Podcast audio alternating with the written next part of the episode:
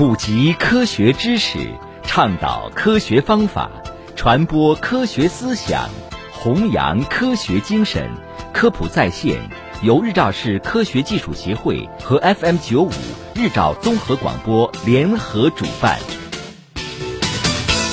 听众朋友，欢迎收听科普在线。喜欢刷抖音的朋友，今年春节这个新闻你一定不陌生。四川女孩独自流经过年，大年初一凌晨洗漱时，因浴室门锁坏了，被困浴室三十多小时。最终，女孩靠敲击管道，终于引起了邻居注意，从而获救。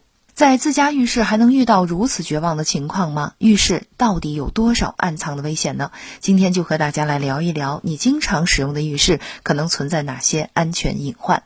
首先是打滑摔倒。大部分家庭当中，浴室并不是一个宽敞的地方，空间小，地板潮湿，很容易出现打滑的情况。毫无防备的摔跤，极有可能导致严重的后果。第二就是失水触电。在浴室里，人体皮肤湿润，电阻减小，一点点电位差就可能让通过人体的电流超过安全阈值。有些家庭浴室里使用的电热水器存在产品质量不过关、线路老化等问题，加上个人缺乏安全防范意识，如边泡澡边给手机充电、使用电线外露的吹风机等，都容易引发浴室触电事故，甚至不乏一人触电全家身亡的惨剧。第三就是热水烫伤。很多人家里都装有电热水器，洗澡的时候呢，通常都会使用花洒。其实花洒出水的温度呢，偶尔也会出现忽冷忽热的情况，稍有不慎，人容易被热水烫到。第四呢，就是电器起火，浴室的吹风机、浴霸、取暖器等电器设备长时间开启，如果碰巧产品存在质量问题，是极有可能出现火灾隐患的。第五是玻璃门爆炸。二零二零年下半年，小张被浴室玻璃门割伤手的话题冲上了微博热搜。引发了大众对浴室玻璃门自爆现象的关注。高温安装不当、洗澡时带来的内外温差等因素呢，都有可能让玻璃门碎裂。普通玻璃破裂后呢，会形成尖锐的碎片，对人的伤害极大。第六个呢，就是煤气中毒、水蒸气中毒。冬天，许多人洗澡的时间普遍较长，使用燃气热水器又不爱通风换气，一氧化碳中毒事件屡见不鲜。即使使用的不是燃气热水器，在狭小的空间待久了，也很容易缺氧，也就是水蒸气中毒，出现头晕、胸闷，甚至晕厥等症状。打滑摔倒、沾水触电、热水烫伤、电器起火、一氧化碳中毒，看似可能性极小的事件，其实并不在少数。那我们就不用浴室了吗？当然不是。为您送上解决的办法，首先是减少门槛的落差，加装防滑垫。淋浴座椅等防滑设备，方便家里有老人使用。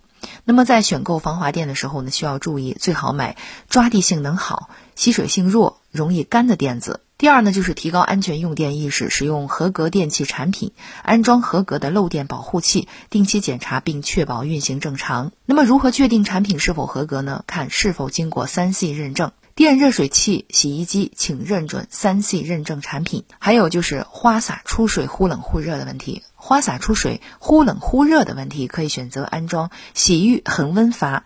听起来非常高大上，其实原理非常简单的就是热胀冷缩。第四呢，在使用淋浴房的时候呢，尽量选择信誉好的大型专卖店，注意查看产品使用说明书、厂名、厂址、供应商地址、电话、保修单等证书和信息是否齐全。购买的时候呢，向商家索取发票等有效凭证。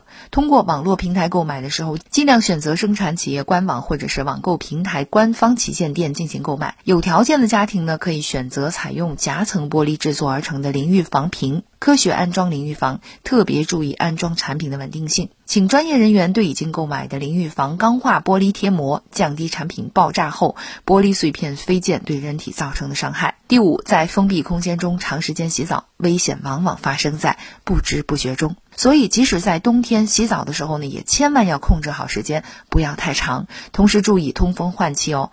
好，以上就是今天科普在线内容，感谢收听。想要获取更多的科普知识，请下载科普中国 APP 或关注科普中国微信公众号。